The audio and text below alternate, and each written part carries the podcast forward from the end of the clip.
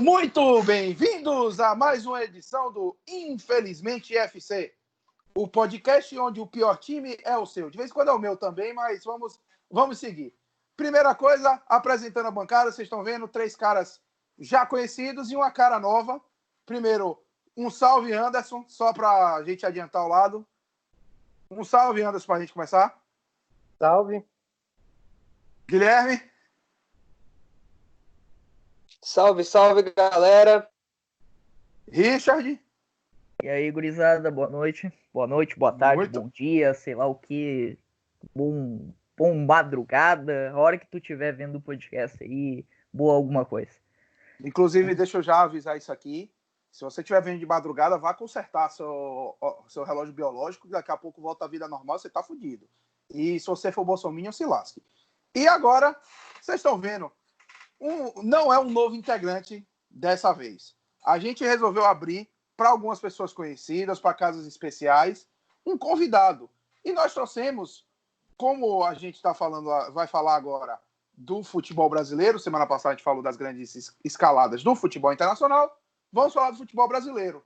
E aí, um dos casos que a gente vai trazer foi de uma pessoa que viveu. Não é apenas assistiu, não é apenas estudou, é uma pessoa que viveu. E aí vocês estão vendo ele com a camisa que é associada com, com coisas ilícitas, mas de um time gigante. Então, grande Márcio, se apresente. Primeira coisa, nome, time do coração, um, um ídolo e o mais, mais importante, o jogador que você odeia. Bom dia, boa tarde, boa noite pela terceira vez. Meu nome é Márcio, eu tenho 36 anos, é um prazer enorme estar compartilhando esse momento com vocês. Eu moro aqui em São Caetano do Sul, São Paulo. Sou torcedor do Esporte Clube Corinthians Paulista e simpatizante do glorioso Clube de Regatas Vasco da Gama, que está na história do futebol brasileiro como o clube do povo, como o verdadeiro clube do povo brasileiro. A gente torce Infelizmente, por, o Vasco. Dois, por dois verdadeiros clubes do do, futebol brasileiro, dois verdadeiros clubes do povo. Hein? Então, dois gigantes, inclusive. Gigantes. É, eu tenho 36 anos, eu moro em São Caetano do Sul, torço para o Corinthians, o meu ídolo máximo no futebol chama-se Marcelinho Carioca. Foi ele que fez eu ser corintiano do jeito que o título de 95 contra o Grêmio ele é histórico. É, são vários grandes momentos. O Marcelinho é foda. Uh, e para mim, o, o meu. Puta, tem vários jogadores horrorosos que já vestiram a camisa do Corinthians, mas eu vou aqui fazer uma menção a, ao artilheiro do Corinthians na Arena Corinthians, chama-se Angel Romero, o melhor dos piores. Sem mais. Eu pensei que você ia falar do grande Vai a merda, Arce!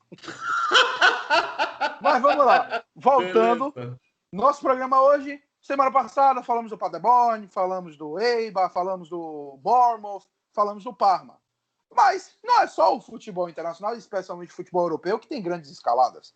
Aqui no Brasil nós temos. Nós já vimos na Série A, além dos clubes aqui que vão ser falados, o Joinville, nós vimos o América de Natal. A, ano passado a gente acabou de ver o Centro Esportivo Alagoano.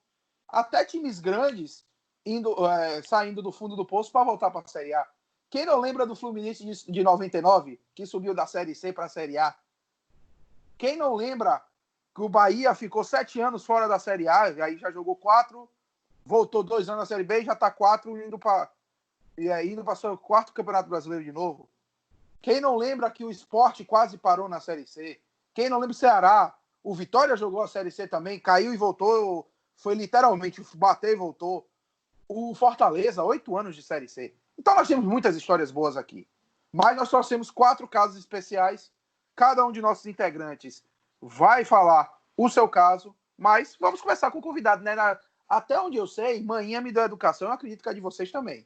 Então, Márcio, reative seu som e conte sua história de vida sobre a Associação Desportiva São, São Caetano. Então, é, é uma história que começa a história do São Caetano, a Associação Desportiva São Caetano, ela começa essa história no dia 4 de dezembro de 1989, Aliás, o hino do clube começa, começa desse jeito, né? No dia 4 de dezembro aconteceu aquele fato que marcou a nossa história. É o, o começo do hino do São Caetano. Não vou cantar aqui, porque senão vocês não vão ouvir. Não vou cantar aqui, não.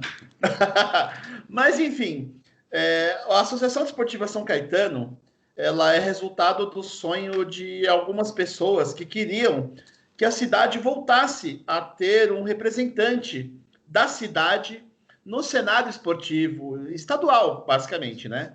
São Caetano é uma cidade de 160 mil habitantes, tem apenas 15 quilômetros quadrados, é um ovo essa desgraça aqui, onde todo mundo se conhece e, e as coisas ficam muito perto, relativamente muito perto uma da outra. E o São Caetano surgiu né, em 1989 como um sonho do então prefeito, né, Luiz Olinto Tortorello, e de vários moradores antigos da cidade de reativar o futebol na cidade, né? Que Santo André, que é a cidade vizinha, tem o Santo André, São Bernardo, que é outra cidade vizinha, tem dois clubes, né? O São Bernardo e o EC São Bernardo, né? Que são dois clubes diferentes, por favor, não confundir. E São Caetano do Sul era uma cidade que tinha alguma representação nos anos 70 com o Saad, que era um clube daqui. E esse Saad, ele encerrou as atividades, teve outros clubes também que estavam com seus registros na Federação Paulista de Futebol. E o São Caetano, fundado em 4 de dezembro de 1989, ele usou para participar dos seus primeiros campeonatos né, profissionais, ele usou a licença de um outro clube daqui de São Caetano chamado Jabaquara, que esse clube, ele encerrou também as suas atividades, o São Caetano, usando essa vaga, ascendeu as divisões de acesso do Campeonato Paulista, né? E a intenção inicial, né, é sempre ter o clube representando a cidade, né? O, o São Caetano era um clube que representava a cidade e não era mais do que isso, né? Então, somente você ter um clube da cidade no cenário esportivo. Só que vem o glorioso ano de 1999, em que o São Caetano, né, ele, ele começa a disputar campeonatos estaduais, paulista, né, e ele começa também a ascender no cenário esportivo nacional. A primeira campanha de destaque do São Caetano foi em 1999, em que o São Caetano ele ficou na quinta colocação do Campeonato Brasileiro da Série B. E não é como vocês que são mais novos, a Série B, ela não era como é hoje, organizadinha, tal, que cai quatro, sobe quatro, que era pontos corridos e barará, pontos corridos e barará, barará, barará. Era cada ano um tipo de competição diferente. Os clubes eram basicamente convidados pelo seu desempenho em competições de acesso do futebol brasileiro e o São Caetano, em 99, ele ficou na quinta colocação né, do campeonato. É, já tinha alguns jogadores famosos, jogaram no São Caetano como Serginho Chulapa, como Túlio, os dois que eu consigo lembrar mais de cabeça, assim. E aí, é, com o caso Gama, que mais tarde o nosso amigo Guilherme vai falar, caso Gama, caso Sandro Hiroshi, Botafogo, São Paulo, aquela desgraça toda que aconteceu, e que foi falado no segundo episódio também, para quem, quem lembra, quando a gente falou de virada de mesa. Isso, como bem lembrado pelo Thiago, o São Caetano ele foi colocado no módulo amarelo da Copa João Avelange de 2000. Esse regulamento da Copa João Avelange, que era também era um campeonato brasileiro de 87, mas que acabou com campeão, não como não campeão, como o Flamengo Esporte, fica assim brolho todo. É, o relatório, o o regulamento da Copa João Avelange de 2000 previa que o campeão e o vice-campeão do módulo amarelo e o terceiro colocado, terceiro colocado também, disputassem a fase decisiva. O São Caetano ele foi vice-campeão do módulo amarelo da do, da Copa João Avelange e aí começou a história toda. O São Caetano eliminou Palmeiras, Grêmio e Fluminense nas, nas fases decisivas da Copa JH de 2000 e chegou na grande final contra o Vasco da Gama, que era a grande potência do futebol da época. Campeão da Libertadores de 98, fez ótima final contra o Real Madrid, era uma potência à época. É, os jogos do São Caetano nesse, nessa Copa JH assim que ele foi para o mata-mata, esses jogos eles foram disputados no antigo Parque Antártica. Por quê? Porque o estádio Anacleto Campanella, que é onde o São Caetano manda seus jogos até hoje, ele não tinha capacidade mínima necessária para esses jogos, né? Então foi o São Caetano mandou seus jogos no Parque Antártica. E aí disputou a final contra o Vasco, né? É, o primeiro jogo foi em São Paulo, o segundo jogo no Rio de Janeiro, na famosa Batalha de São Januário, que São Januário literalmente desabou. E a final mesmo foi disputada no Maracanã, em que o São Caetano perdeu de 3 a 1 para o Vasco e se sagrou vice-campeão da Copa João Avelange. O time base de 2000, né, do São Caetano, que é um time muito lembrado pela torcida, com muito carinho aqui pelo pessoal do São Caetano do Sul, é Silvio Luiz, Japinha, Daniel, Dininho e César. Claudecir, Ailton, Esquerdinha e Adãozinho. E no ataque, Wagner e Ademar, que é o principal jogador do São Caetano nessa campanha e é considerado pela torcida e pela crítica o maior jogador da história do São Caetano. Aí começou a história toda de glórias do São Caetano, né? Ele disputou Libertadores em 2001, foi eliminado pelo Palmeiras nas oitavas de final. Em 2001, já com o Campeonato Brasileiro voltando à sua normalidade organizado pela CBF, o São Caetano novamente chegou à final. Ele ficou em primeiro lugar na, na disputa do, do campeonato de pontos corridos, que classificava para a fase decisiva, e disputou a final contra o Atlético Paranaense. Primeiro jogo da final foi 4 a 2 para o Clube Atlético Paranaense, com grande atuação do Ilan e do Alex Mineiro. E o segundo jogo, debaixo de muita chuva. Eu estava nesse jogo, foi muita chuva, muita chuva mesmo. Foi 1 a 0 para o Atlético Paranaense, que se sagrou campeão brasileiro de 2001. Mais uma vaga garantida na Libertadores da América. E aí, em 2002, foi o grande momento, diria eu, de um clube pequeno no cenário esportivo sul-americano. Eu acho que só se compara a, a campanha do Paysandu na, na Copa Libertadores também e a campanha do Once Caldas, que é algo in, é indescritível. Só rapidinho, eu colocaria também o Independiente Del Valle na Libertadores que eles perderam, que eu acho que foi para o Atlético Nacional, se eu bem lembro, e ano passado, Sim. campeão da Sul-Americana, dá para colocar também. Sim, mas... a própria Chape, né? Também. A própria Chapecoense. Que vai Sim, ser tratada também, mas vamos continuar, Márcio. Claro. E aí o São Caetano, ele de um time de uma cidade de 160 mil habitantes, ele foi vice-campeão da América. Ele ganhou o primeiro jogo do Olímpia no Paraguai. Ele teve a ousadia de perder o segundo jogo no Pacaembu e perdeu, infelizmente, a decisão por pênaltis para o Olímpia, que é um clube de muita camisa, é o principal clube do Paraguai. O São Caetano se sagrou vice-campeão da Copa Libertadores da América de 2002. E aí o São Caetano, vamos lá, agora a própria imprensa esportiva, à época já falava, o São Caetano é um clube consolidado. O São Caetano é um clube que vai disputar, é um clube que vai chegar. É um clube perigoso, é um clube que passou a receber também investimento.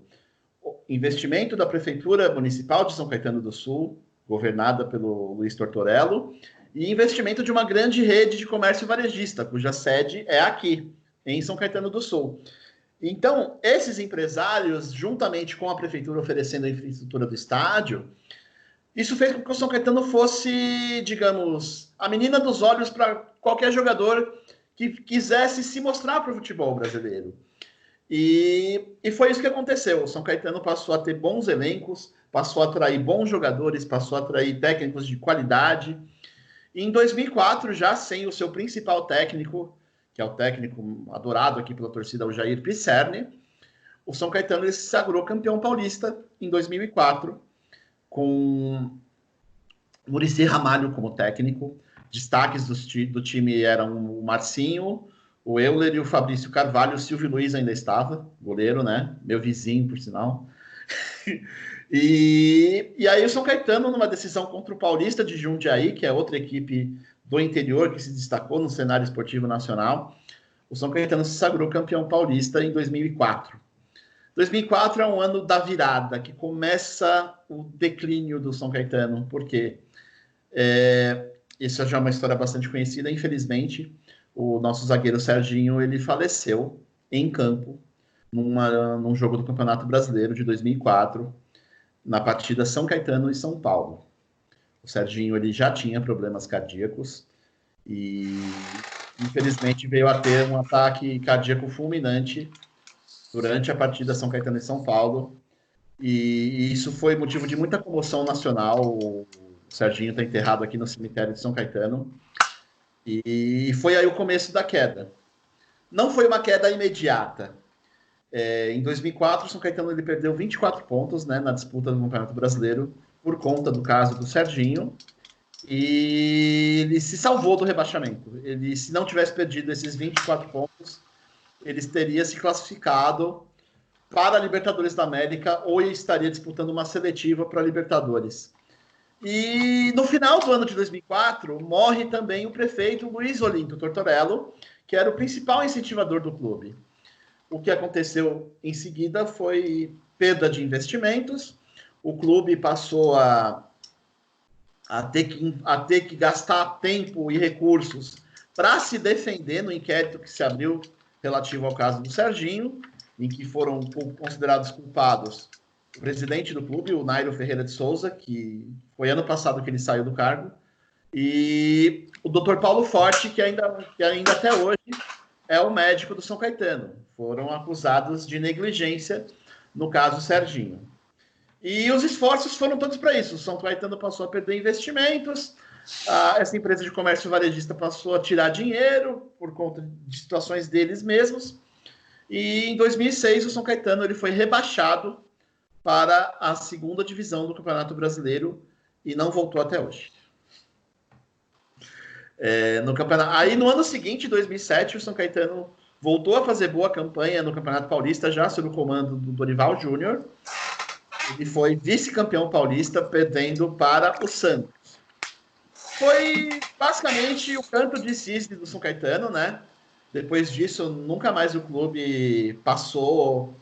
Acho que só uma vez na Série B o São Caetano ficou muito próximo de ascender. Foi 2012. Uma... Isso, foi uma Essa campanha. Eu conheço bem, eu vou até colocar depois, se quiser, porque envolve meu time também, né? Exatamente. Foi no Campeonato Brasileiro de 2012 que subiram Goiás, Atlético Paranaense, Criciúma e o Vitória da Bahia. E o São Caetano ficou a um pênalti de perdido pelo Ailton aqui no Anacleto de Obrigado, retornar Arley. De retornar à, à Série A do Campeonato Brasileiro. E depois disso, o São Caetano foi cada vez mais diminuindo investimento, a, a, cidade passou a perder também um pouco do interesse, só ficaram mesmo aqueles torcedores mais históricos, e aí o São Caetano ele voltou a ser o que ele era, um clube que representa uma cidade pequena no cenário esportivo estadual, basicamente, né? É, hoje o São Caetano ele disputa a segunda divisão do Campeonato Paulista, ele foi rebaixado no ano de 2019, até eu estava presente no jogo do rebaixamento. Foi São Caetano 1, São Paulo 1. Foi São Caetano 1, São Paulo 1 o São Caetano foi rebaixado com a 15ª colocação né, no Campeonato Paulista de 2019. E antes da pandemia, o São Caetano estava disputando a Série A2 do Campeonato Paulista na sexta colocação. E ano passado mesmo eu acompanhei essa campanha do São Caetano em loco, né? Eu, eu conheço a cidade que desde 2000 e lá vai porrada, mas mudei para cá em 2018. Ano passado o São Caetano foi finalmente campeão depois de 15 anos de fila. O São Caetano foi campeão da Copa da Federação Paulista de Futebol, que é uma competição disputada por clubes que não têm competição nacional no segundo semestre, é para manter esses clubes ativos.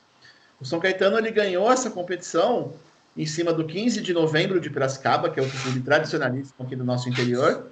E com isso ele pode escolher se ele participaria da Série D do Campeonato Brasileiro 2020 ou se participaria da Copa do Brasil o São Caetano escolheu a Série D. E foi uma das coisas que aconteceu recentemente aqui, por conta da pandemia de Covid-19 né, no, no, nosso país. As competições foram canceladas, todas interrompidas. O São Caetano pensou em desistir de participar da competição nacional por conta de questões financeiras, né? É um clube do interior, é um clube que hoje ele é patrocinado por uma floricultura. Então, Juliana Flores. É, então a, a condição financeira do clube ficou complicada, né? Mas aí pensou-se depois, viram que a Série D era, havia uma possibilidade de da CBF ajudar os clubes menores na Série D. São Caetano desistiu de desistir.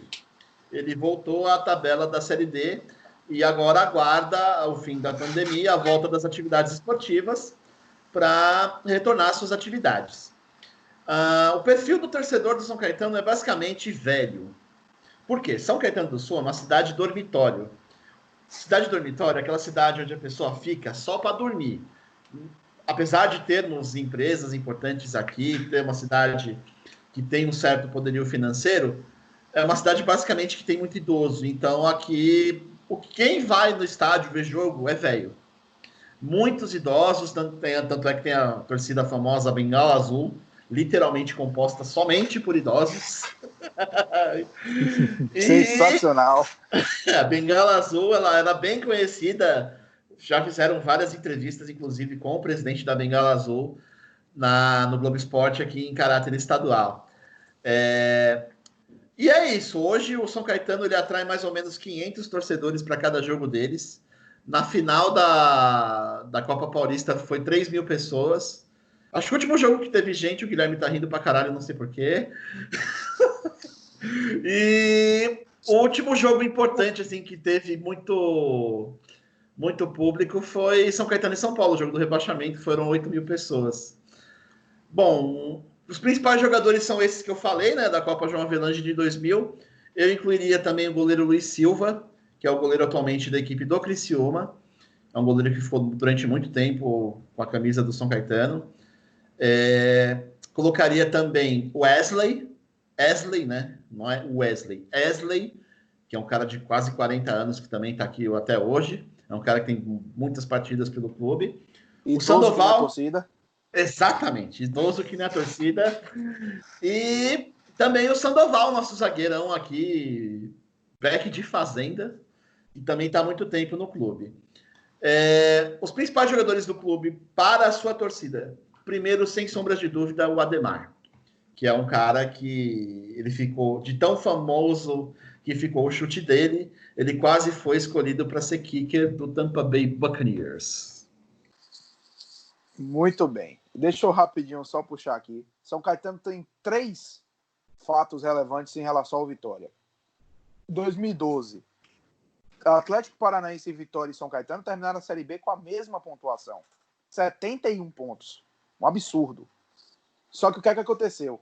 O São Caetano tinha uma vitória a menos que tanto o Vitória quanto o Atlético Paranaense. Tanto que por causa desse, dessa vitória, desse número de vitórias, os dois precisavam empatar. O Atlético Paranaense empata 1 a 1 com o Paraná no Eco Estádio, o Vitória empata com o Ceará em 1 a 1 no Barradão e os dois sobem. O São Caetano ganhou do Guarani, se eu bem lembro, 2 a 1 eu acho, mas fica e no ano seguinte é rebaixado. Um ano antes, o São Caetano evitou que o Vitória subisse. O Vitória faz 1 a 0 com um gol de Xuxa. Isso penúltima rodada. E, tipo, com as combinações da rodada, o Vitória entraria no G4 e ia enfrentar o Asa, que não queria nada. O Asa que já estava rebaixado, desculpa. É... E depois disso, o... o Vitória faz 2 a 0 e aí o gol é mal anulado no segundo Ô, tempo. Velho, eu não tô aguentando esse bengala azul. é bengala azul. Meu, Você não sabia, Anderson? Anderson. Acho que dá pra você bengala azul também vai chorar de rir, velho. Muito bom, muito bom. E você gosta da bengala azul, Márcio? Eu não, eu não, nem fico lá. não tenho idade para isso, não. então, a... só falando, né, os principais jogadores do São Caetano, pela torcida e pelo também que fizeram pelo clube. O primeiro, sem sombra de dúvidas, é o Ademar, né? Como uhum. eu falei. Tem o saudoso zagueiro Serginho também, que muitas partidas pelo clube, muito identificado com o clube. Zagueiro Daniel também, que jogou no Palmeiras. Zagueiro Dininho jogou no Palmeiras também. É... Eu colocaria o Claudecir, que é o outro cara. Aliás, o Palmeiras fez a limpa no São Caetano em várias ocasiões, senhor Guilherme. o, o, o, São Caetano também teve o Claudecir, o Magrão jogou aqui, Magrão ex-Palmeiras ex também, ex-Corinthians. É, Adãozinho jogou no Palmeiras. Deixa eu ver quem mais. O Marcinho, que é um cara que jogou no Corinthians também, é um cara muito bem visto pela torcida do São Caetano. O Fabrício Carvalho, que é um jogador que teve problema cardíaco depois, é, ele foi o centroavante do São Caetano campeão paulista de 2004. E o nosso queridíssimo filho do vento, Euler, jogou aqui também. Mais é, um que jogou no Palmeiras. Mais um que jogou no Palmeiras. É, assim, basicamente, esses jogadores têm um lateral esquerdo que é pouco conhecido. Vocês. Ele jogou um ano no São Caetano, mas para mim é um dos melhores laterais esquerdos que eu já vi jogar. Lateral esquerdo César. Ele jogou na Lazio, ele jogou no Corinthians também. É um cara que até hoje ele está lá na Itália, ele é, faz parte das categorias de base da Lazio. Era um lateral esquerdo muito habilidoso, muito habilidoso. Ele teve problemas com, com crime organizado, tal. Ele antes de ascender profissionalmente, ele, ele tinha uns problemas com crime organizado aqui em São Paulo. Então, é, mas é um cara excepcional jogador. É. E desses, assim, basicamente o que a gente tem para falar do São Caetano é isso. É um time que despertou muito interesse, muito carinho por parte da imprensa esportiva, né? Como é que pode um clube de uma cidade pequena que só tem idoso, que só vai mil pessoas por jogo? Porque mesmo na fase de ouro, o São Caetano jamais foi um clube que colocou muita gente em campo. Parece o Santos, hein? Exatamente, parece o Santos. Vou cortar essa parte, vai te a merda. É... Voltando, voltando aqui rapidinho, só para fechar. Primeiro, é, como o César teve problema com o crime organizado, dá para entender porque o Corinthians e não o Palmeiras pegou ele. E voltando lá para o jogo de 2011, o Vitória tinha um volante chamado Neto Coruja. Tanto, pro... é. tanto problema físico que ele encerrou a carreira aos 25 anos. Ele estava jogando demais, só que se contundiu. E entrou um volante muito histórico, muito famoso, especialmente pela torcida de São Paulo, Zé Luiz. Eu sei que Zé Luiz estava no ano tão desgraçado que ele entregou os dois gols, o São Caetano vira o jogo, Vitória perde, e não só porque perdeu esse jogo estava ganhando em casa, até os 40 do segundo tempo. E... Ou seja, a desgraça total e absoluta que o Vitória Isso. sempre é. Pois na é, de, mas em, hora, em 2007 teve o que teve um jogo bom contra o São Caetano. Vitória faz 1 a 0, toma a virada. Anderson Martins, aquele que depois jogou no Vasco e sai do Brasil e tal, é expulso. E aí o Vitória consegue um empate. Acho tô tentando lembrar se o Kaique, eu não lembro quem foi o jogador que fez o segundo gol. E Sorato, aquele Sorato que fez o gol do título de 89 do Vasco, em 2006 foi artilheiro da Série C pelo Bahia, ele entra em campo e tem uma falta lateral pro Vitória. Bola na área, Sorato escora de cabeça, gol, Vitória ganha 3 a 2 e termina de arrancar rumo ao acesso para a Série A, depois de ter passado pela Série C e tudo mais. Mas a gente tem um programa para tocar, né?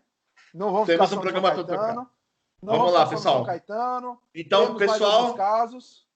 Pessoal, encerrando aqui. Não, só queria encerrar aqui dizendo que hoje é, o São Caetano ele é o que ele sempre se imaginou ser, um clube representante de uma cidade. Me parece que o que o São Caetano, o momento que o São Caetano passou de 2000 a 2006 que foi o tempo que o São Caetano ficou na Série A do Campeonato Brasileiro, é uma exceção à regra. É uma exceção Sim. à regra. Mas tem isso regra... aquela coisa. História não se apaga.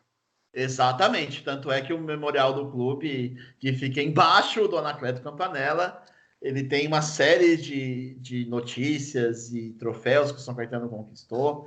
É algo que fica ainda como uma boa lembrança de uma exceção à regra. O São Caetano era uma coisa, subiu mais do que se imaginava e agora voltou a ser o que era, um clube de cidade.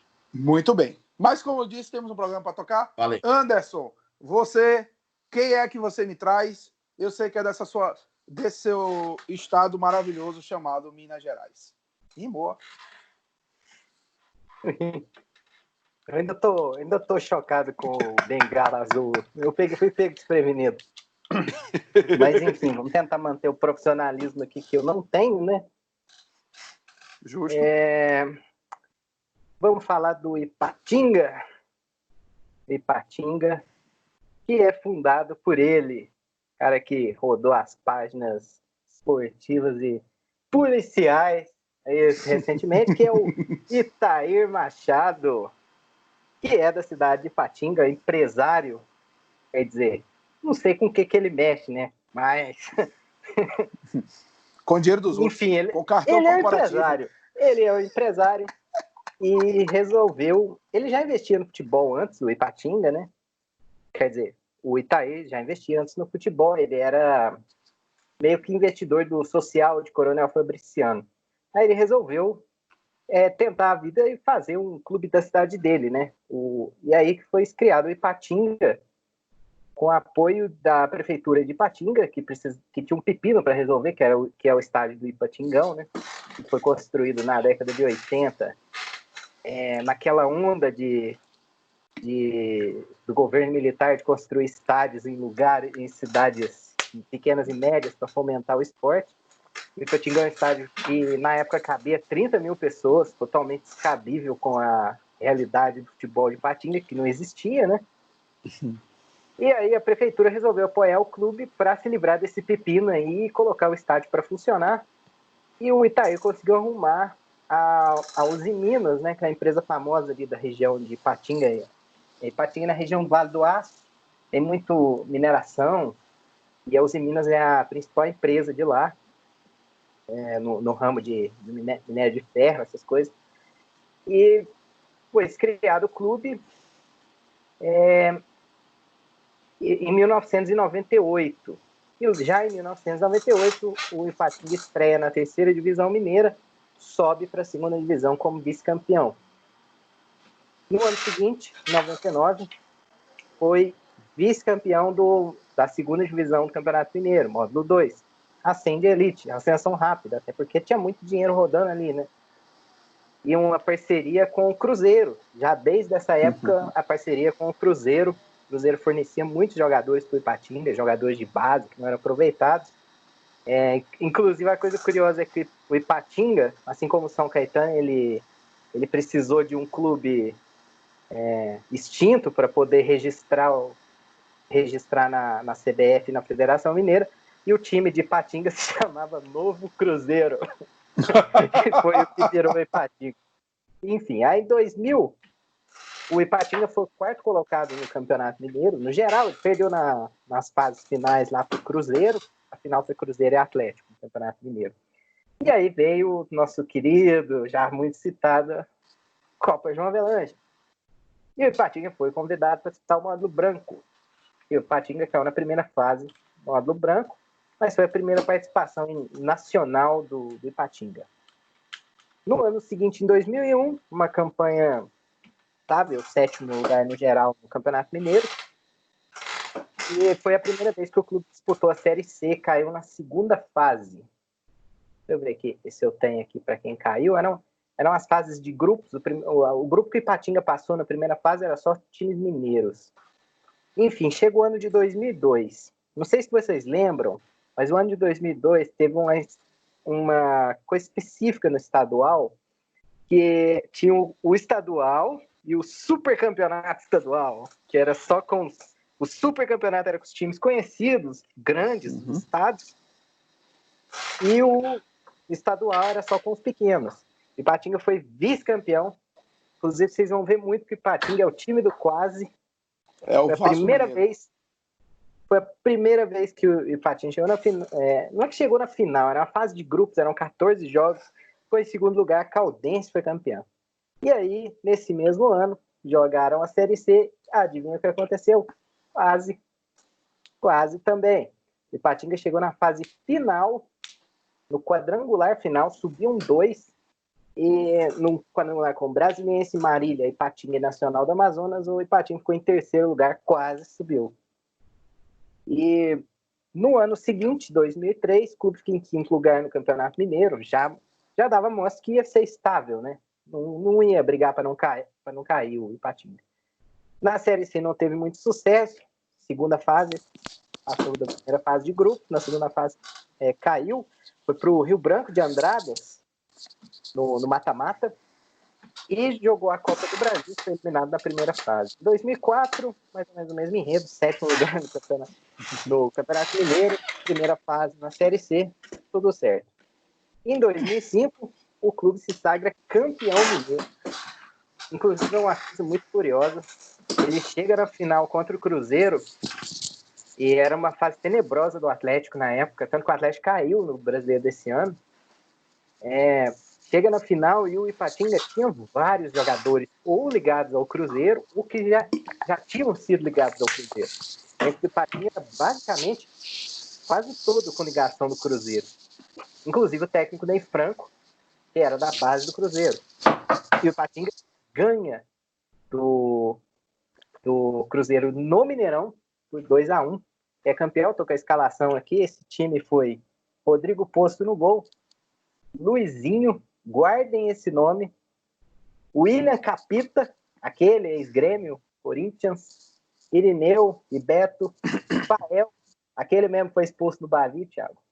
Ah, Leandro sim, Salino, o, o, volante Leandro... que era mais coisa fazer gol de cabeça do que para marcar. Leandro Salino, Léo Medeiros e Walter Minhoca, Paulinho e Canu. Esse foi o time do Ipatinga no título mineiro, em pleno Mineirão. 52 mil pessoas torcendo pro Cruzeiro viram o Ipatinga brocar e ganhar o campeonato. Aí no ano de 2005, o que aconteceu de novo? Quase. Quase. O Ipatinga chegou na, na, no quadrangular final da Série C de novo.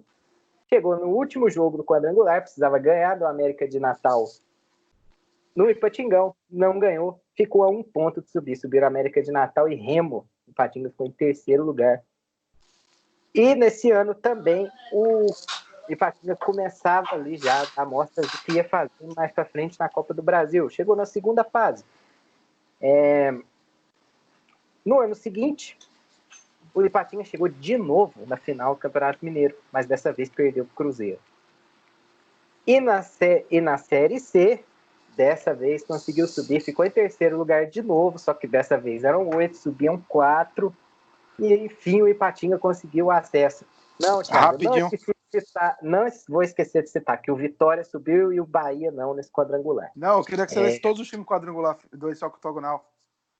Criciúma, Vitória, Ipatinga e Grêmio Barueri subiram, Ferroviário, Bahia, Brasil de Pelotas e 13 não subiram. Esse é o ano que o Ferroviário enfiou 7x2 no Bahia, inclusive. Bom, grande dia.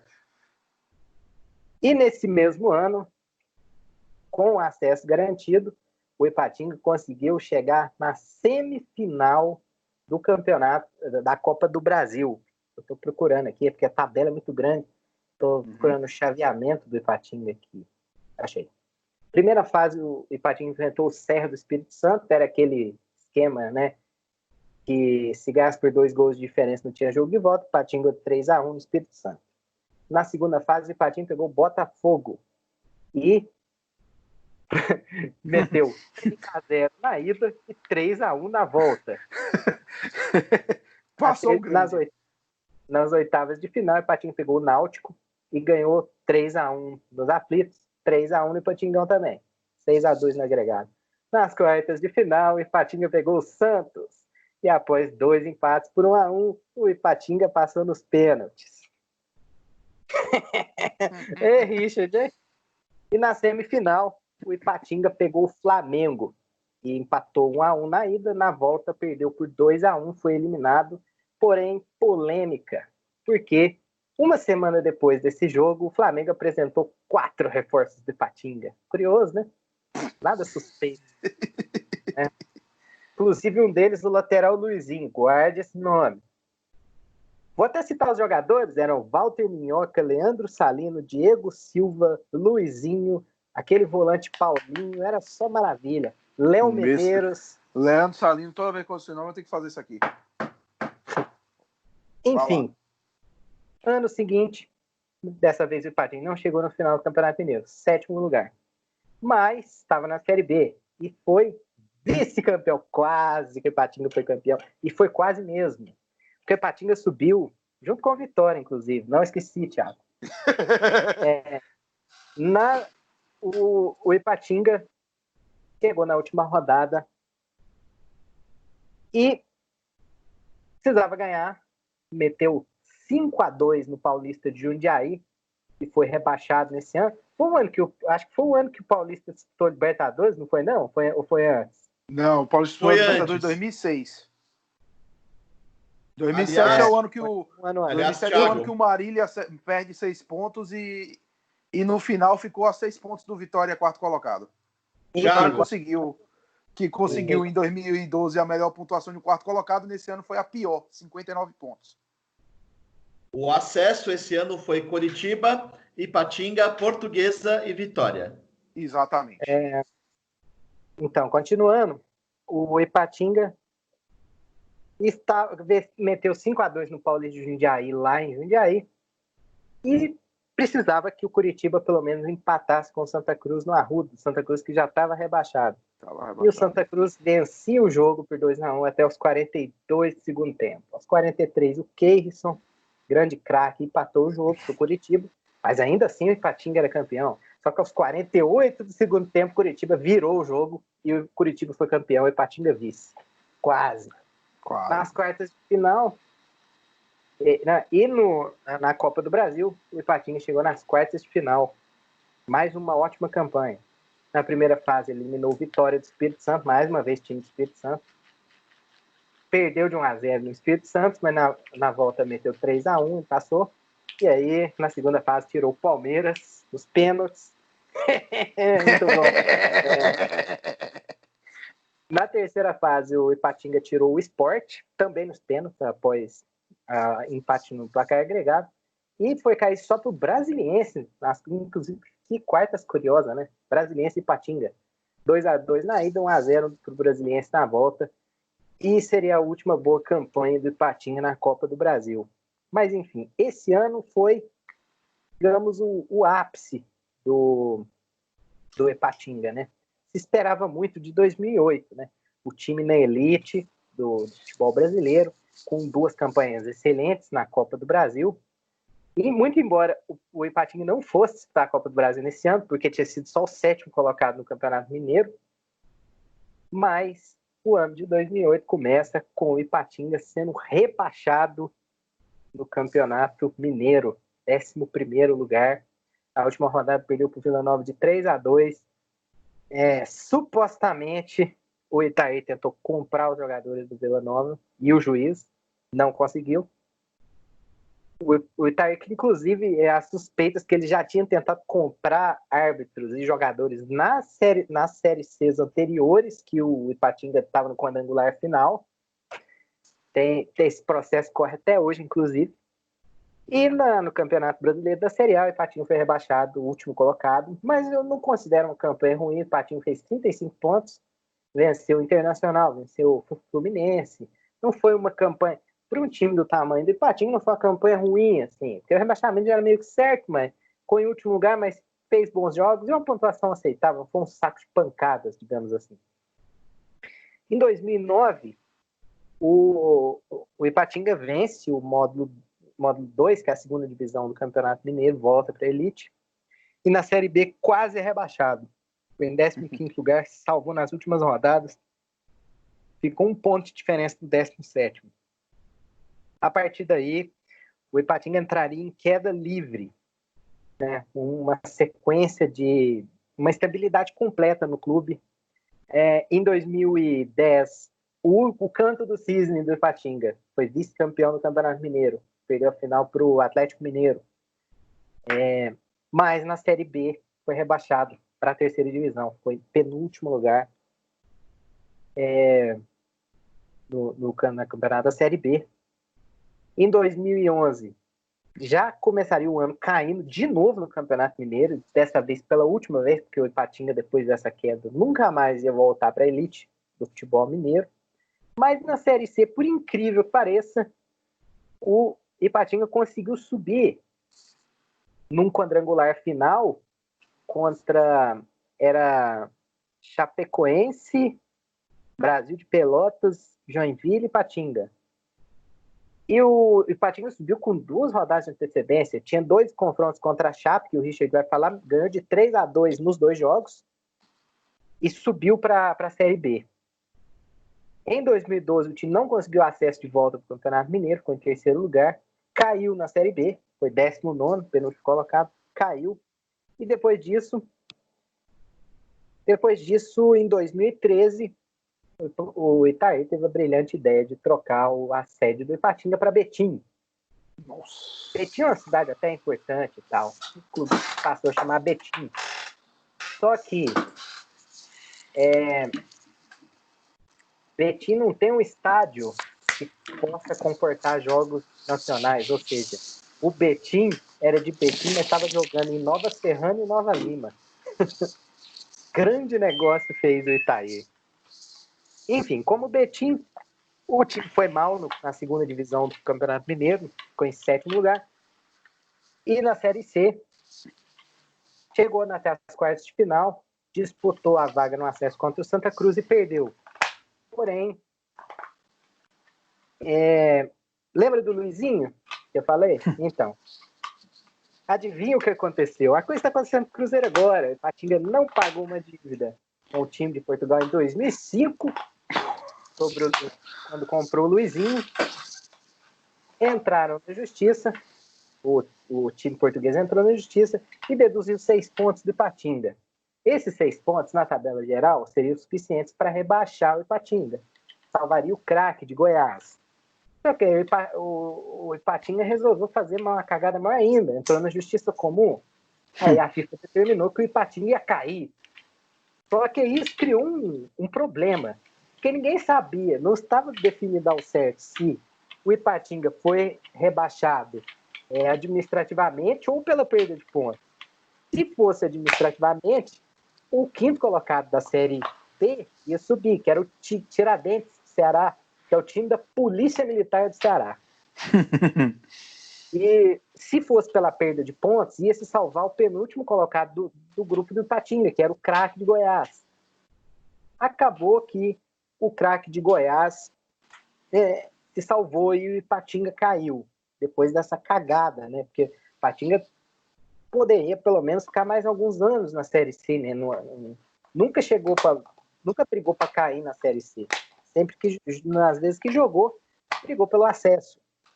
Só que aí foi rebaixado para a Série D e isso foi a pá de cal no, no Ipatinga, que disputou a Série D, caiu na primeira fase com atraso de salário e tudo mais, tudo que tem direito. Depois disso, o Ipatinga, depois de 2014, que jogou a Série D, o Ipatinga nunca mais voltou a estar na divisão nacional. No cenário mineiro, o Ipatinga chegou a cair para a terceira divisão em 2016. Só que em 2017 jogou a terceira divisão e foi campeão. O último, último título do Ipatinga foi a terceira divisão do Campeonato Mineiro. 2018, 2019 jogou a segunda divisão do Mineiro, quase caiu. E esse ano tinha feito quatro jogos, estava em décimo lugar, até o campeonato ser paralisado por Covid-19. Jogadores mais importantes que passaram no Ipatinga, a gente pode falar do William Capita, né, que posteriormente ia jogar final Libertadores com o Grêmio, ser campeão no Corinthians, participar da reestruturação do Corinthians. Leandro Salino, que por mais que o nosso querido torcedor do Vitória não goste, é um cara que fez, é um cara que fez carreira na Europa, carreira importante. Léo Silva, que depois jogaria muito bem na, na portuguesa, na Barcelusa. Gerson Magrão, atualmente no Vitória.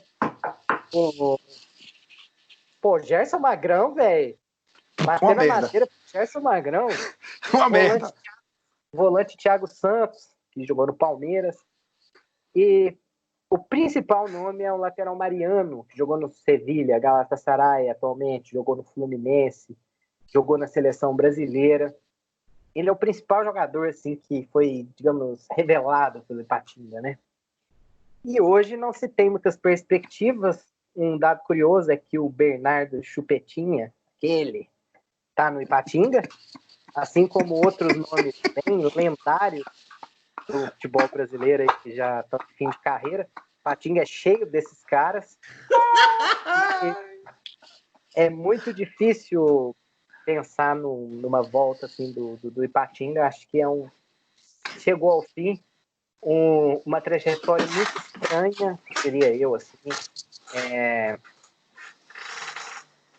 a parceria com o Cruzeiro é uma coisa assim mal explicada. Inclusive esse caso do Luizinho é mal explicado porque quem comprou ele da do time Portugal foi o Cruzeiro. É, Depois é que foi repassado a Ipatinga.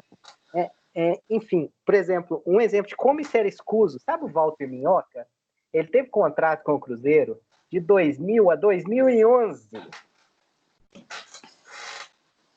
Meu Ninguém, Deus. Essa vocês não sabem. O, o Walter Minhoca nunca jogou um jogo oficial para o Cruzeiro. Ele teve 11 anos de contrato com o Cruzeiro. Então, daí você já vê que a coisa é meio estranha. Inclusive, para terminar, o Ipatinga recentemente, durante a gestão do Itaí, teve muitos jogadores emprestados pelo Cruzeiro. Um deles é o Aleph Pitbull, quem é baiano ainda é conhecido. Uhum. Grande revelação aqui do meu Vitória da Conquista, que o Cruzeiro, inclusive, até hoje deve. Mais um, né? Bom, já só faltou aí nessa história de Patinga usar cartão corporativo em casas de entretenimento adulto, né?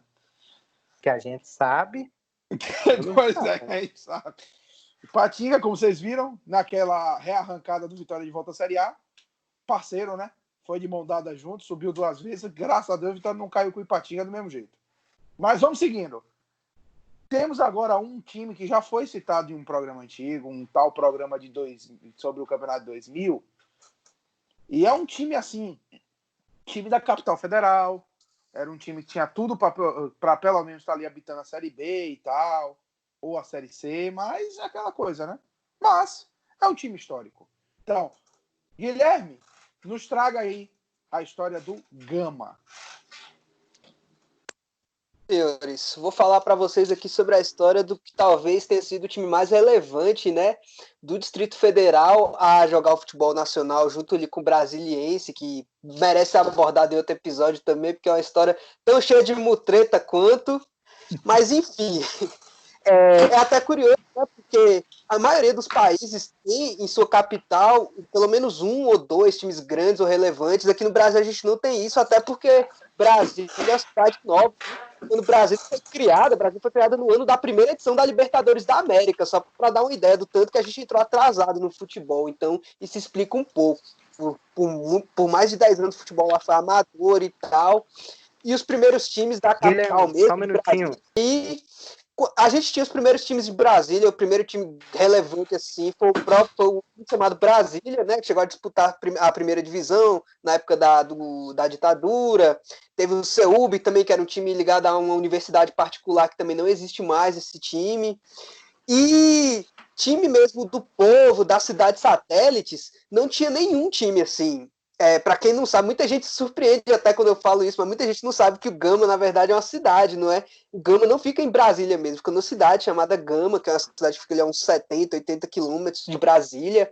É uma das maiores cidades satélites, com quase 200 mil habitantes, e que tinha uma cena de futebol amador já muito grande, vários clubes com nomes super originais, como o Penharol, o Cruzeirinho, o Vasquinho, o Flamenguinho e, e outrosinhos por aí, e os, as pessoas da cidade do Gama, é, que gostavam de futebol, que estavam interessadas nessa cena de futebol amador e tal, decidiram se juntar em 75, num dia que ninguém, na verdade, sabe que dia que foi, é, não tem esse dia em lugar nenhum, e aí só sabe que foi em 75.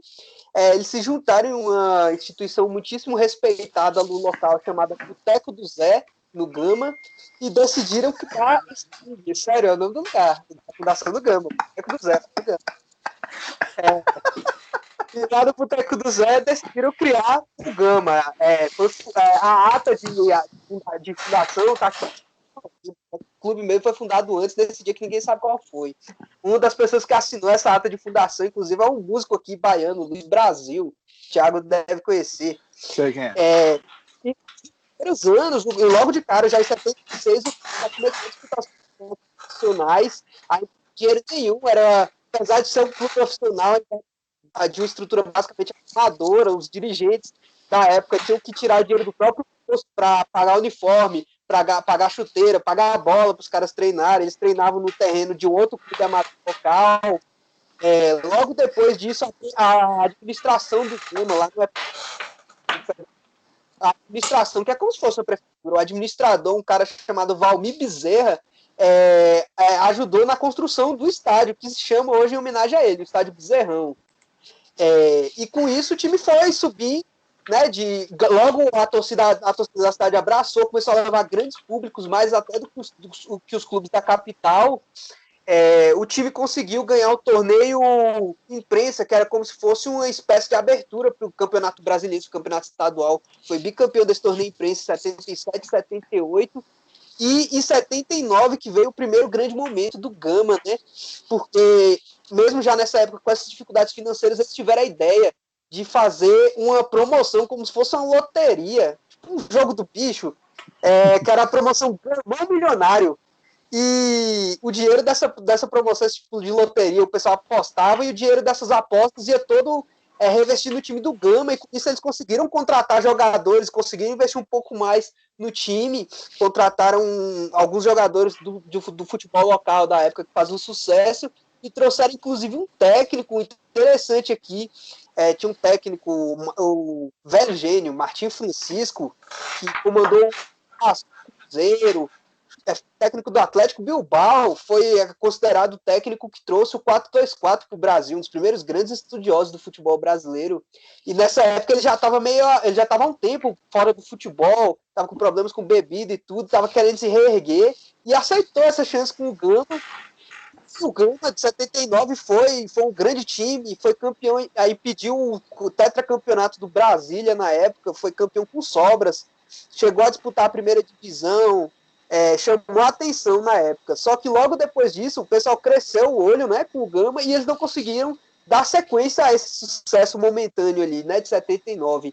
E aí o time, e essa promoção do Gamão Milionário, que deu certo naquele momento, é, não deu certo nos anos seguintes, fracassou, teve dirigente que chegou a colocar a casa como garantia para poder buscar jogo do Gama, e aí o jogo não foi, e aí ninguém foi no jogo, e aí ele quase perdeu a casa. O time entrou numa crise financeira incrível. Para você ter ideia, na época, os mandatos de presidente do Gama eram de dois anos, e entre 1980 e 1992, no mandato que teoricamente teria que ser de dois anos, tiveram 17 presidentes diferentes entre o, no Gama. De tantas porque ninguém dava conta da bagunça que era. O time quase foi extinto várias vezes, não ganhou mais nenhum campeonato estadual, chegou a ganhar só uma Copa Centro-Oeste em 81 e teve um vice. Quase acabou mesmo. Só que aí no início dos anos 90 que veio o pessoal que montou esse time do Gama que entrou no nosso imaginário, no imaginário nacional, né? É, foram, na verdade, foram três pessoas. Era um, um, cara chamado Wagner Marques, que foi presidente de honra nesse primeiro momento, o presidente executivo Agrício Braga Filho e o Carlos Antônio Macedo, que, era, que foi presidente, eleito presidente em 92. E esse pessoal ele reestruturou o Gama, investiu em, em na base, investiu, é, profissionalizou de fato o Gama, investiu em estrutura, investiu em pessoal e tudo, e com isso o time conseguiu se reerguer, voltou a ser campeão estadual, e conseguiu com isso disputar a Série C pela primeira vez. Em um bom tempo o time voltou a disputar a competição nacional, jogou a Série C de 95. É, campeonato assim também com exótico, né? Campeonato com 107 equipes. E o Gama ainda assim conseguiu, conseguiu fazer uma grande campanha. Né? O Gama foi o que, que teve menos derrotas no Brasil, só perdeu três jogos. Só que dois desses jogos foram contra o 15 de Piracicaba no jogo, da, no jogo do acesso, e aí o Gama não subiu. Quem subiu foi o 15 e o Volta Redonda. Só que como a gente já ficava na época do futebol brasileiro, essa bagunça louca, o Gama acabou subindo para a Série B de 96 mesmo assim. E jogou a Série B em 96, 97 e 98, fazendo campanhas ali de meio de tabela, até tranquilos. Até que em 98 veio o grande momento da história do Gama, talvez tenha sido o grande momento, o primeiro grande momento assim, que de, de fato alçou o Gama a um patamar maior, um patamar nacional, porque em 98 o Gama já, já tinha sido campeão, campeão estadual entre 97 e 2001. O Gama foi pentacampeão brasiliense, pentacampeão candango. E quando foi jogar a Série B, começou num grupo aqui com. Deixa só eu pegar aqui de novo. 15 de Piracicaba, Ceará, Tuna Luso, Bahia e Americano. O Grande Gama. Grupo. O Gama. Pera que você vai gostar mais ainda quando eu terminar aqui. O Gama uhum. os três primeiros jogos é, o técnico na época era o Orlando Lelé, que é uma lenda do futebol local aqui. E aí o Orlando Lelé acabou demitido, eles contrataram para o lugar o técnico Wagner Benazzi, aquele. E que deu uma reviravolta no time, o time começou, engrenou, começou a ganhar, se classificou na última rodada é, em quarto lugar com 13 pontos, os mesmos 13 pontos do quinto colocado, o Bahia, que acabou ficando na Série B. Que pena, né, Thiago? Fico triste com a notícia dessas. E com isso, o Gama, aliás, é, passou para a próxima fase, foi avançando na competição, a torcida foi se empolgando, começou a mandar jogos no Mané Garrincha, em Brasília. Não, não o Bezerrão tem uma capacidade para 20 mil pessoas, o Mané Garrincha já tinha uma capacidade maior. E na última rodada, é, o Gama, na, no quadrangular final, com o Gama, Botafogo, de Botafogo de Ribeirão Preto, Desportivo e Londrina, o Gama só precisava ganhar do Londrina para ser campeão da Série B. E aí teve o maior público da história do futebol candango, mais de 50 mil pessoas no Mané Garrincha. E o Gama meteu 3 a 0 no Londrina e foi campeão da Série B. Um passeio. É, foi uma, uma, das maiores festas aqui. O pessoal fez carreata daqui até o Gama, que é muito longe, como eu já falei. Foi uma festa o craque desse time do Gama, um meia que depois se destacou em grandes clubes do futebol nacional, jogou na Premier League, jogou na seleção brasileira, ele mesmo, o craque Rodrigo Beckham. Vocês devem lembrar disso. o craque daquele time do Gama. 2004. Esse mesmo, ídolo. Também tinha outros, outros bons jogadores desse time, Ney Bala, o ídolo local também, Romualdo, é, o zagueiro Nem, que jogou no Palmeiras também depois. E aí, com esse time, subiu para a Série A em 99, né? Teve um desmanche óbvio. O próprio Rodrigo, que era o grande destaque do time, foi logo para o Botafogo. É, e aí, na Série A, todo mundo esperando que o Gama ia cair logo de cara. O Gama, na época, o técnico era o Jair Pisserni. Mas o time conseguiu ainda se manter na Série A com a campanha até aceitável, né? Escapou no finalzinho assim, mas teve bons resultados. Teve, por exemplo, teve uma sequência em que o Inter do Beira Rio, o Grêmio do Ronaldinho Gaúcho em Brasília e o São Paulo no Morumbi. É, empatou com o Flamengo do Romário no jogo que o goleiro foi, o Klemer foi expulso e o Caio Ribeiro foi pro gol. É, enfim, ganhando o Palmeiras, né? O Romualdo, que era o carrasco do Palmeiras, todos os jogos que ele pegou e meteu gol no Palmeiras, Deus me livre. Aí, enfim, e aí o Gama teria se mantido tranquilo se não fosse por aquela história que a gente já mencionou no episódio passado, né? Do caso Sandro Hiroshi. O Grande. Entrou na justiça, teve a virada de mesa, e aí o Gama, através do advogado Paulo Gonçalves, lembra esse nome aí, entrou na justiça e virou a virada de mesa. O Gama foi punido na época pela de, proibido de disputar todas as competições. É, veio aí a CPI, veio mudança na regra do futebol brasileiro, veio torcedor, Copa de Avelange, tudo isso.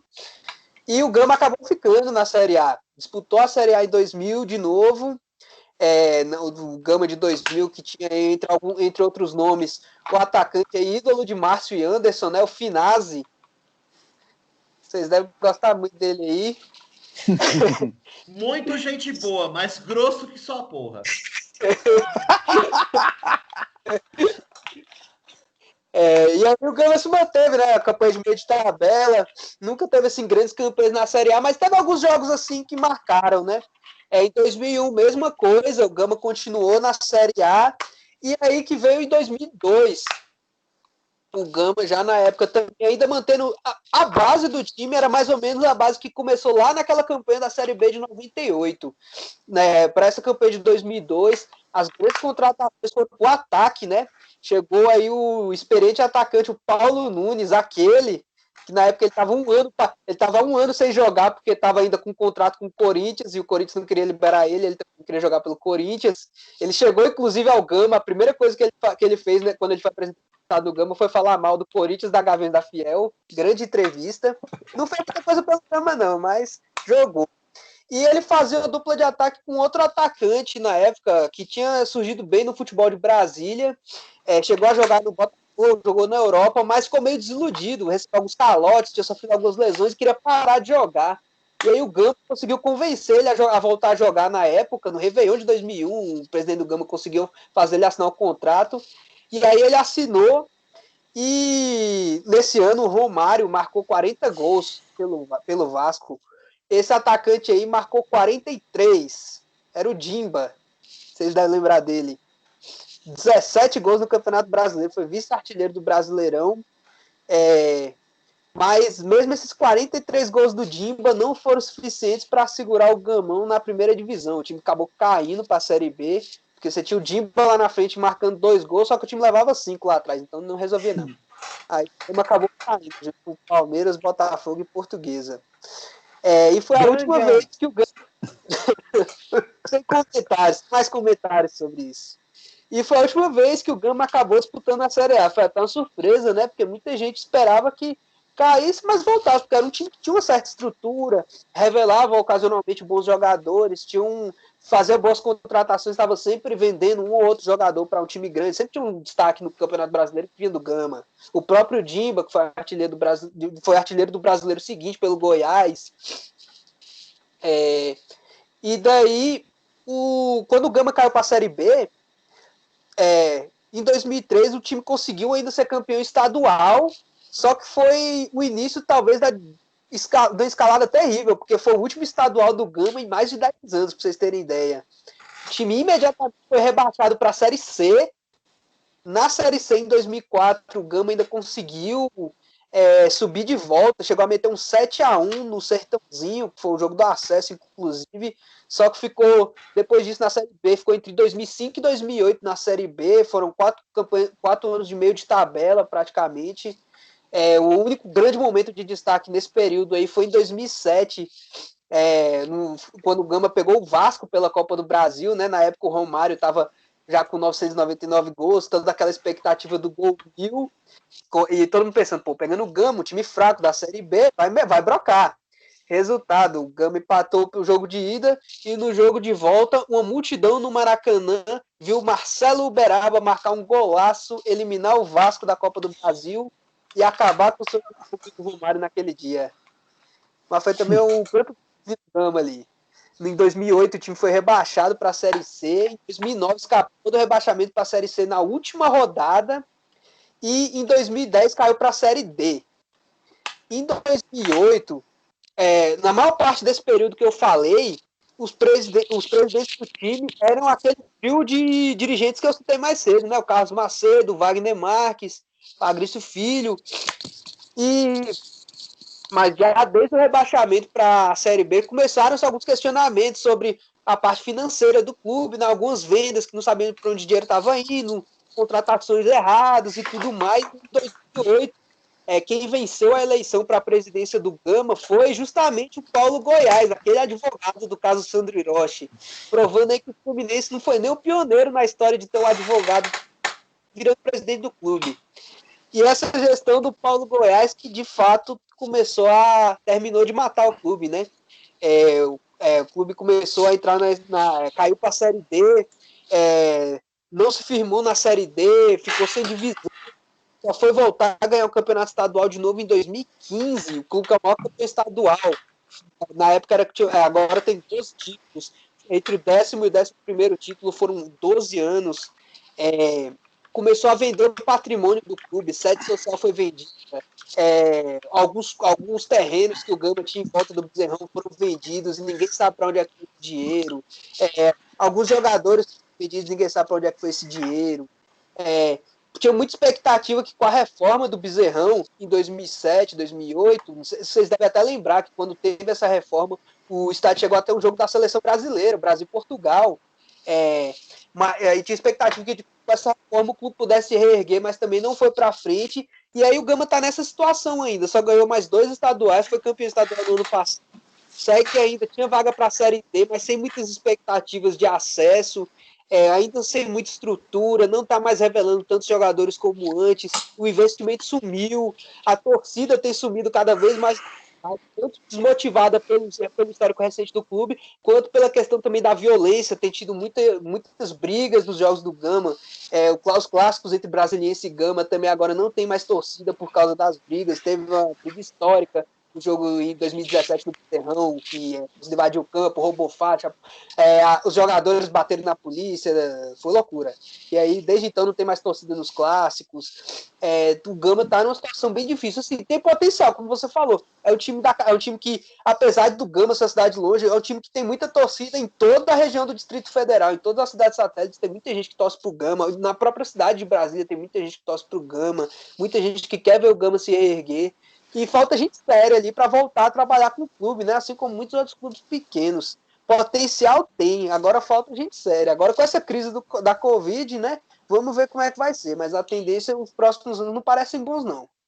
Eu tenho uma indicação muito boa pro Gama, é um cara que tem um histórico bom, foi até comentado mais cedo. É, já trabalhou em time grande, um tal de Itaí Machado. Acho que ele resolveria o problema do Gama. Oh, deixa Mas... só mais um aqui sobre ah. o Gama, rapidinho o elenco atual do Gama, né, que estava aqui brigando pelo título brasileiro, é um, tem uma dupla de ataque interessante aqui. O Gama vai entrar forte aqui para a disputa da Copa do Mundo de 82, né, com a dupla de ataque Nunes e Michel Platini.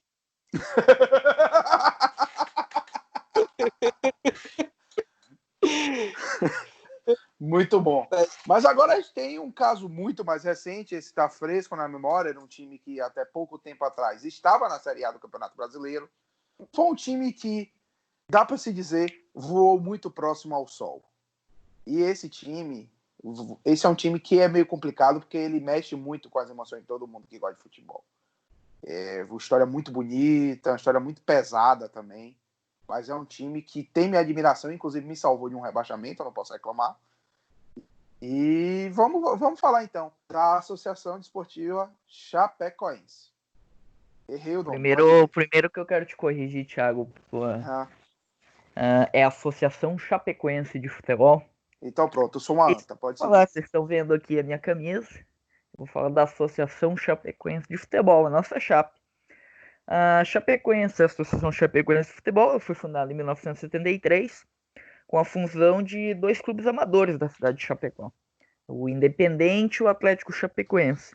Para vocês entenderem melhor, Chape Chapecoense é uma cidade do oeste do estado de Santa Catarina, meu estado.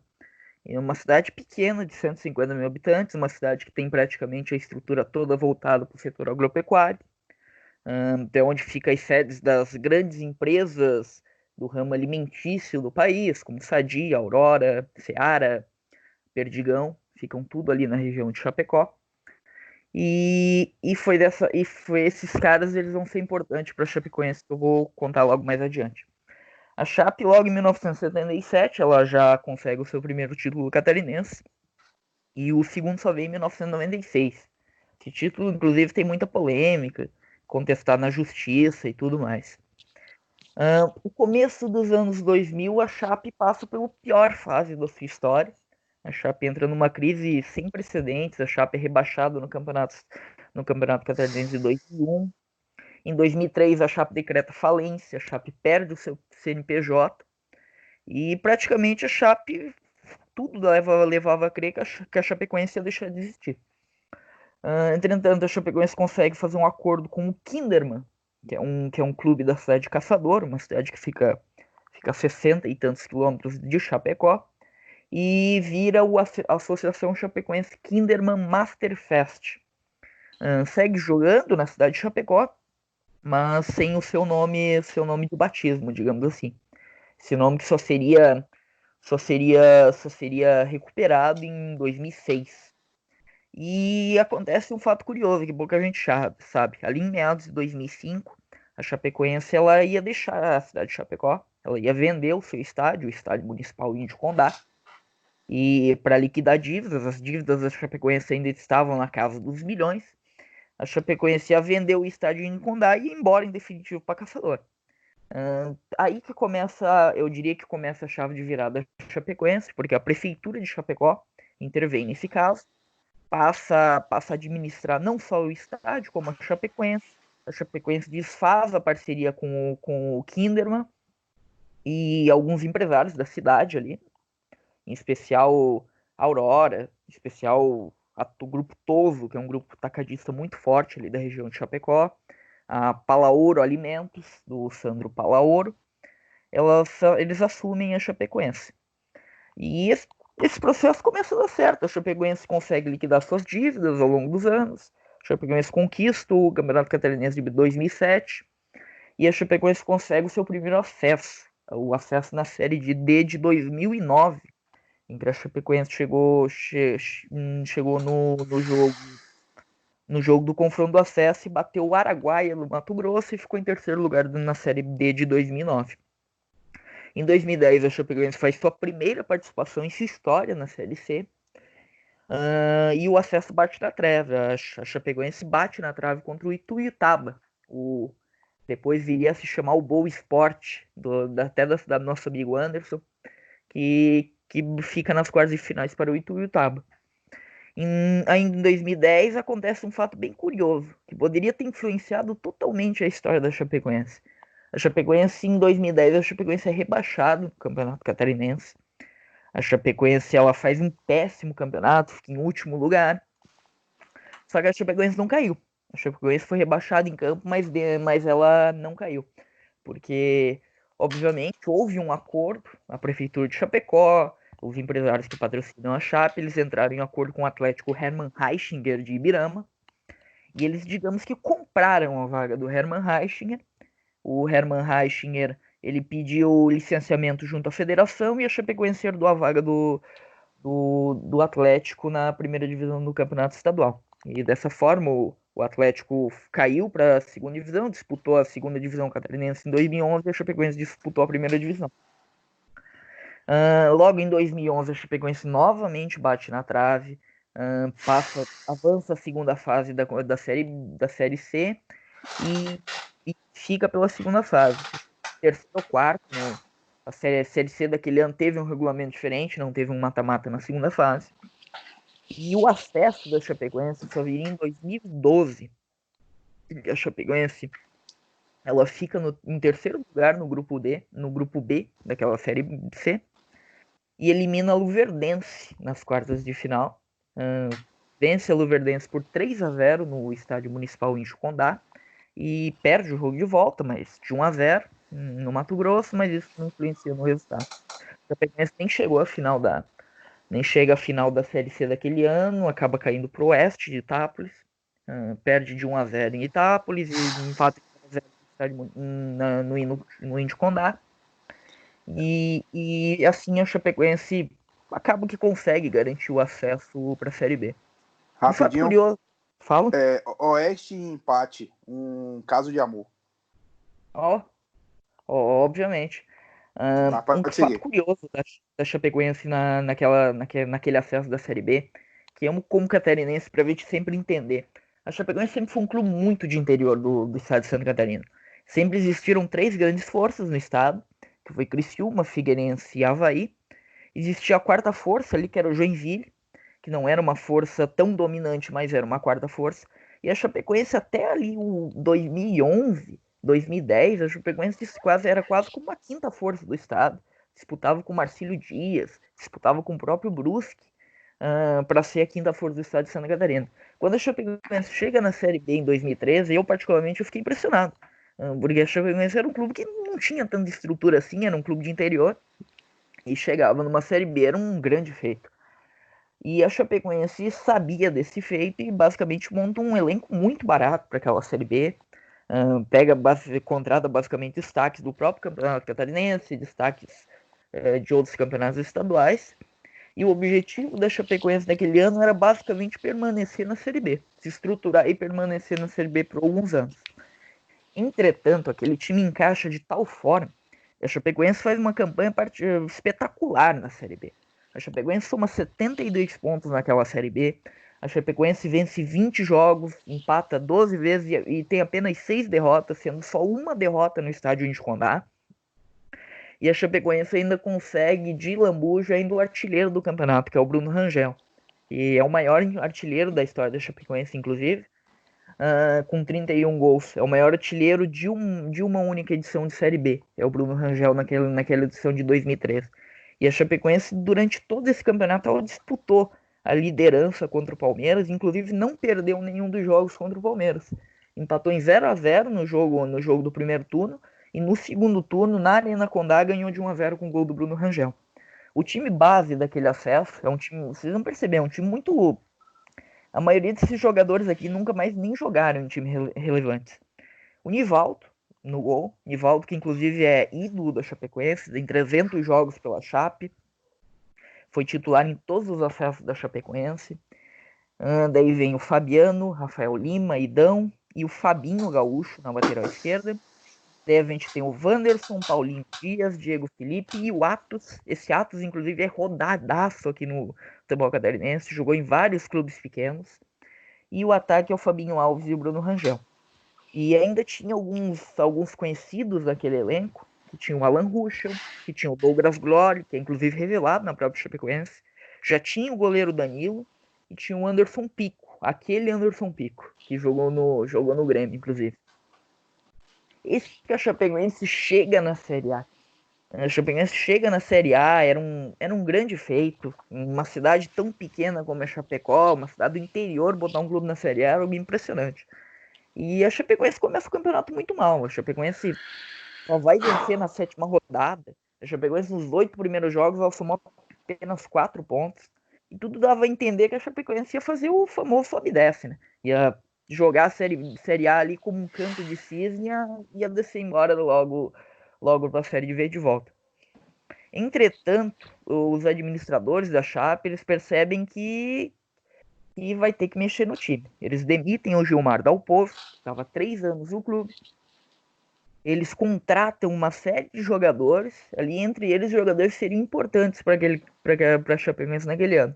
O Camilo, o Leandro Banana, que viria a jogar depois no Palmeiras, o Bruno Silva, o Jones, e eles retrazem o Bruno Rangel, que tinha sido negociado um pouco tempo atrás com o clube do, da Arábia Saudita, e eles conseguem trazer de volta o Bruno Rangel, e a Chapecoense foi uma campanha histórica. A Chapecoense ela termina em 14 lugar no Campeonato Brasileiro. A Chapecoense faz dois jogos muito memoráveis. A Chapecoense é o Internacional de Porto Alegre na Arena Condá e, e a Chapecoense também goleia o Fluminense em pleno Paracanã por 4 a 1 com dois gols do Bruno, do Bruno Silva. E a Chapecoense garante ainda a vaga na Copa Sul-Americana. Cara, em 2015 a Chapecoense novamente luta para não cair no campeonato no Campeonato Brasileiro.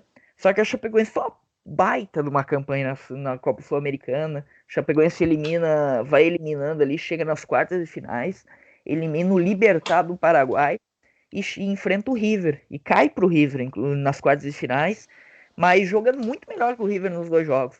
A Chapecoense ela, ela perde o jogo de ida. Eu nunca me esqueço. A Chapecoense ela perde o jogo de ida por 3 a 1 lá no, no Monumental. E no jogo de volta, eu lembro que o presidente, o presidente da Chape, na, na época, o falecido Sandro Palaoro, ele mobiliza, ele baixa ingressos, ele mobiliza a torcida aí na Arena Condá, lotar a Arena Condá e empurrar a Chapecoense. E a Chapecoense joga muito melhor que o River. A Chapecoense dá um banho de bola no River Plate, vence por 2 a 1 dois gols do Bruno Rangel, meteu duas bolas na trave com o Thiago Luiz e poderia ter passado na, naquele jogo, poderia ter eliminado o atual campeão da Libertadores. A partir dali, acho que a Chapecoense começa, começa a ter um certo. começa a ganhar certo destaque, não só nacionalmente como internacionalmente.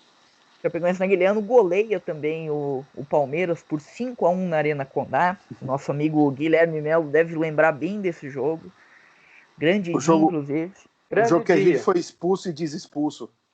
Exatamente, grande dia. Eu lembro de eu ver esse jogo aí, a Chapecoense arrebentou o Palmeiras.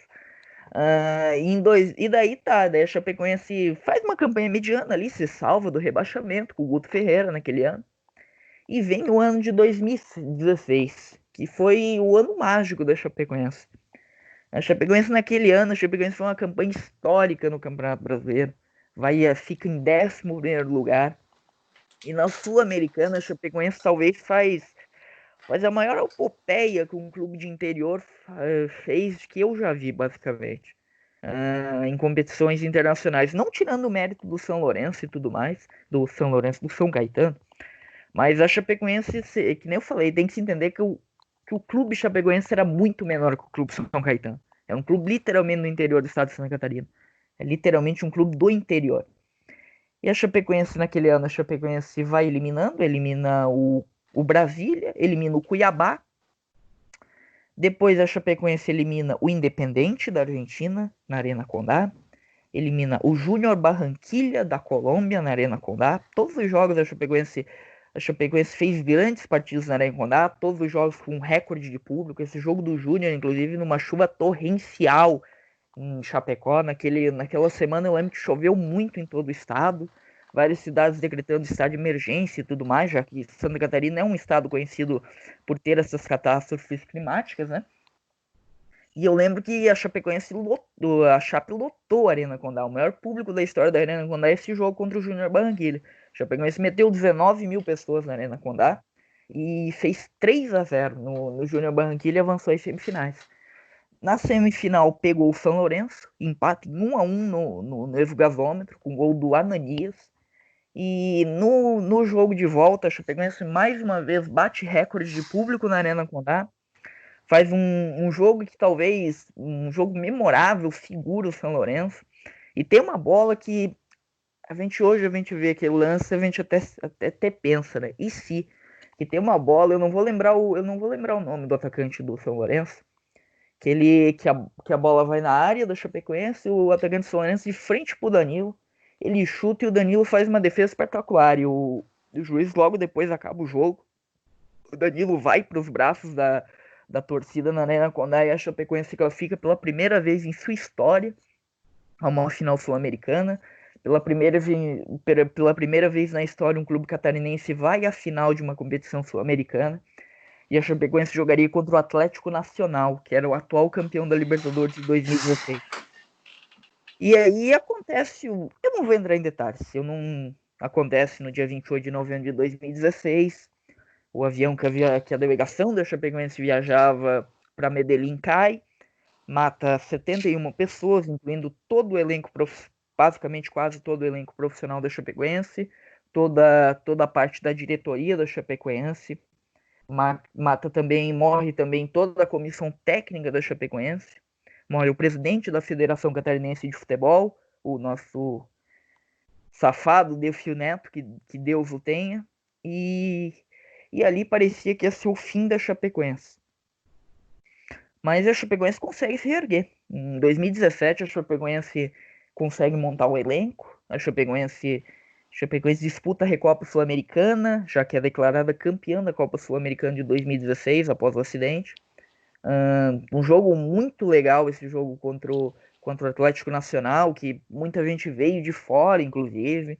O, a Chapecoense acaba perdendo os dois jogos, mas isso é irrelevante.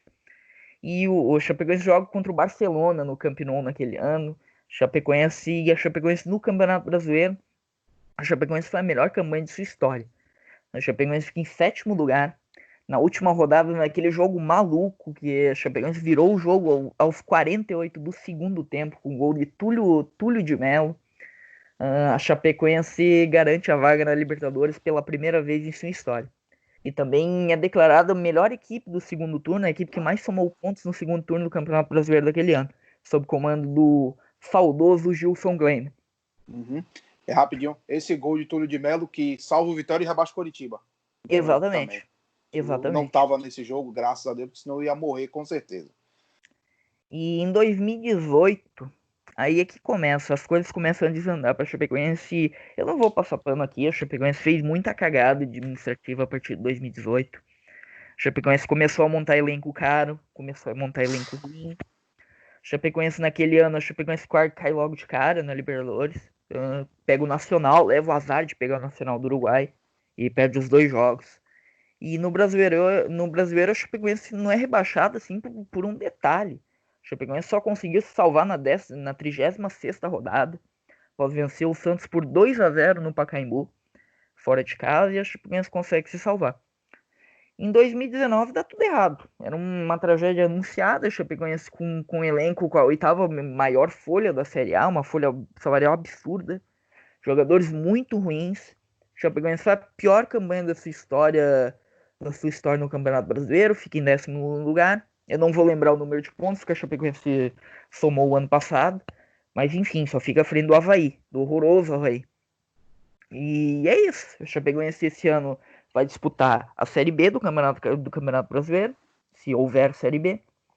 No Campeonato Estadual, a Chapecoense está muito mal. A Chapecoense luta para não cair no estádio no estadual. Obviamente não vai cair porque o regulamento é bizarro, mas, mas luta. E, e é isso. Assim, a perspectiva da Chapecoense para os próximos anos, eu, eu sinceramente eu não acredito que vai chegar no nível do São Caetano, por exemplo, de cair de divisões, ou do próprio Joinville porque realmente existe um existe um patrocínio por trás da Chapecoense. Acho que a prefeitura de Chapecó ainda dá muito suporte à Chapecoense. Querendo ou não, é um patrimônio da cidade. Mas assim, a Chapecoense tem... Oi. Eu queria te falar parabéns. Você falou a palavra Chapecoense 100 vezes.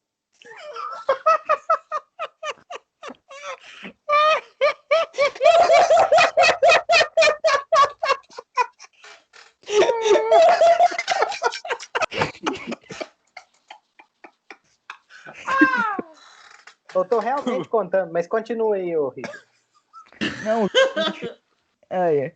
E, e eu, eu acho que a tendência é o clube, é o clube se estabilizar na Série B, sinceramente. Quem sabe alternar B e C ali, B e A. Mas assim, mesmo que, mesmo que a Chapecoense caia uh, para a Série D de volta, a Chapecoense volte ao seu status quo, Nada paga o que a Chapecoense fez. A Chapecoense simplesmente é o, é o sonho do, de qualquer clube de interior. Sonho que o que o, o, que o clube de Chapecó fez, uh, fez em, nesses últimos anos. E daí, só para encerrar, eu quero citar mais ou menos alguns personagens muito importantes da epopeia da Chapecoense. Primeiro, o Sandro Paraolo. Esse cara, esse cara é muito foda, pra falar bem a verdade. Não é porque o cara morreu, mas ele era muito foda. Ele é um cara que ajudou totalmente, ele, ele reconstruiu a Chapecoense, ele, ele que botou a equipe na Série A, ele que estabilizou o clube, ele que, que fazia parte, fazia uma gestão totalmente responsável no clube. E esse cara merece muitos parabéns. E, o que ele fez pelo, por um clube do tamanho da Chapecoense é memorável. Tem também o goleiro Nivaldo, que é o maior, que nem eu falei, é o maior da história do clube, tem 300 jogos pelo clube, e foi titular em todos os acessos da Chape. O Gilmar Del Povo, que hoje, hoje aí é um técnico conhecido na série, na série B aí, série C. E o Gilmar Del Povo, ele participou de, todos, de quase todos os acessos da Chape. Ele subiu da C para B da B para A. O Bruno Rangel, falecido Bruno Rangel, maior artilheiro da história do clube, com 81 gols. E o Danilo, que foi o herói, ídolo, ídolo daquela campanha na Sul-Americana, né? Enfim, acho que a história da, da Chape é, é isso, é basicamente, que eu falei, é o, é o que todo clube no interior, de interior de qualquer estado é do nosso Brasil queria chegar. É, o, é um clube que veio do nada e foi pro topo. Muito bom. Anderson, antes de mais nada, no final, qual, qual foi a contabilidade de Chapecoense? 109. Muito bom. Alguém mais quer, quer adicionar alguma coisa? Como é que nós vamos fazer? Tá. Eu só queria. Diga. Diga, depois Márcio fala e a gente encerra. Não, eu só. Eu só queria relembrar aqui sobre dar um salve para a gloriosa torcida Bengala oh, não resistiva. Márcio, termine. Bom, é, assim que voltarmos a ter jogos no Anacleto Campanella, eu vou pessoalmente lá conversar com o presidente da Bengala Azul e falar: olha, você está ficando famoso porque foi só eu falar o nome e o povo começou a rir. E lembrando que além da Bengala Azul, o São Caetano tem a torcida Os Gladiadores e o símbolo do time, né, o mascote da equipe é o Azulão, como sempre foi conhecido, o Azulão do ABC Paulista. Então, então seria a Bengala Azulão?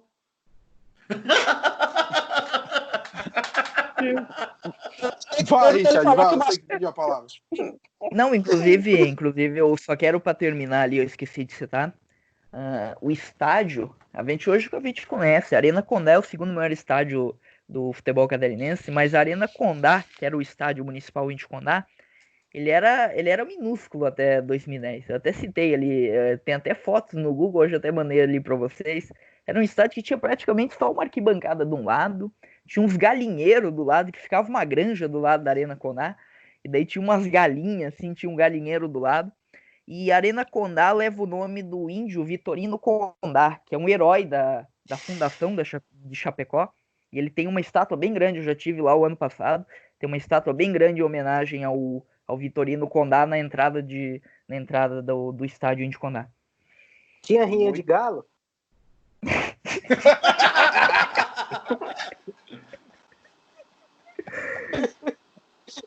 Muito bem. Então, esse foi nosso programa. É, tá, ele tá só um pouquinho mais rápido que ler uma Bíblia, mas com certeza muito mais interessante. Mas muito obrigado a todos. Deixem seu like, se inscrevam no canal, ativem o sininho, deixem o comentário, xinga o apresentador, xinga o, o, a galera da bancada, xinga o convidado, xinga a torcida do Bahia, que aí você ganha meu like. E vamos lá.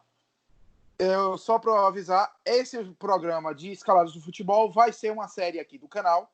Nós vamos fazer mais alguns programas, teremos alguns convidados e tal, teremos alguns times, tem muito time para se falar. Se quiser, deixem suas sugestões nos comentários, deixa sua sugestão no Instagram, segue no Instagram, segue no Twitter, deixa a sugestão no Twitter e lembre-se sempre, infelizmente FC, o pior time é o seu.